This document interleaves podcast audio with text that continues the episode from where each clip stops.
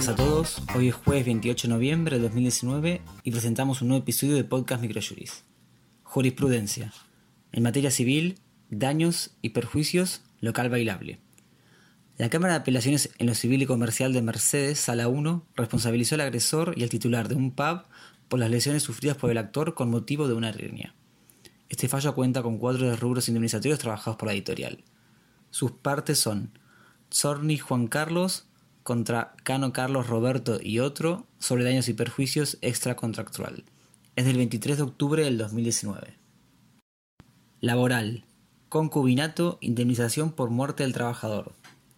El Superior Tribunal de Justicia de la provincia de Jujuy, Sala 4, asignó la totalidad de la indemnización del artículo 248 de la Ley de Contrato de Trabajo a la concubina del trabajador ya que convivió en unión de hecho con el causante durante los últimos cinco años anteriores a su fallecimiento y aquel no pasaba alimentos a su cónyuge. Las partes son el Urbano SRL contra Liquid María Mercedes y Mamani Elena Isabel del Valle sobre pago por consignación. Es el 13 de septiembre del 2019. Comercial.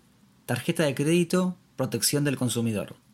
La Cámara Nacional de Apelaciones en lo Comercial, Sala F, consideró que la administradora del sistema de tarjeta de crédito posee legitimación para ser demandada por un consumidor al poseer un banco de datos en virtud del cual se envían informes a terceros y haber remitido información falsa sobre el estado financiero de aquel.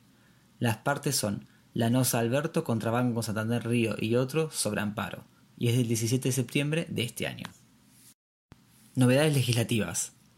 La Secretaría de Gobierno de Salud, mediante la resolución 3159 del 2019 estableció que los tratamientos hormonales deberán ser cubiertos por obras sociales y prepagas. Por otro lado, el Poder Ejecutivo Nacional derogó con el decreto 785 del 2019 el protocolo para la atención integral de las personas con derecho a la interrupción legal del embarazo aprobado días atrás.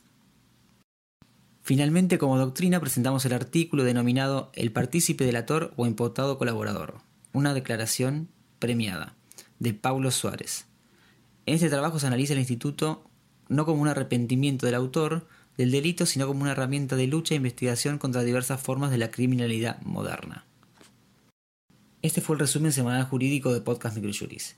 La información reseñada en el podcast se encuentra en nuestro blog aldiaargentina.microjuris.com. Si quiere conocer nuestros planes de suscripción, se puede comunicar de 9 a 18 horas en nuestro número de WhatsApp 15 22 60 2006. Muchas gracias y hasta la semana que viene.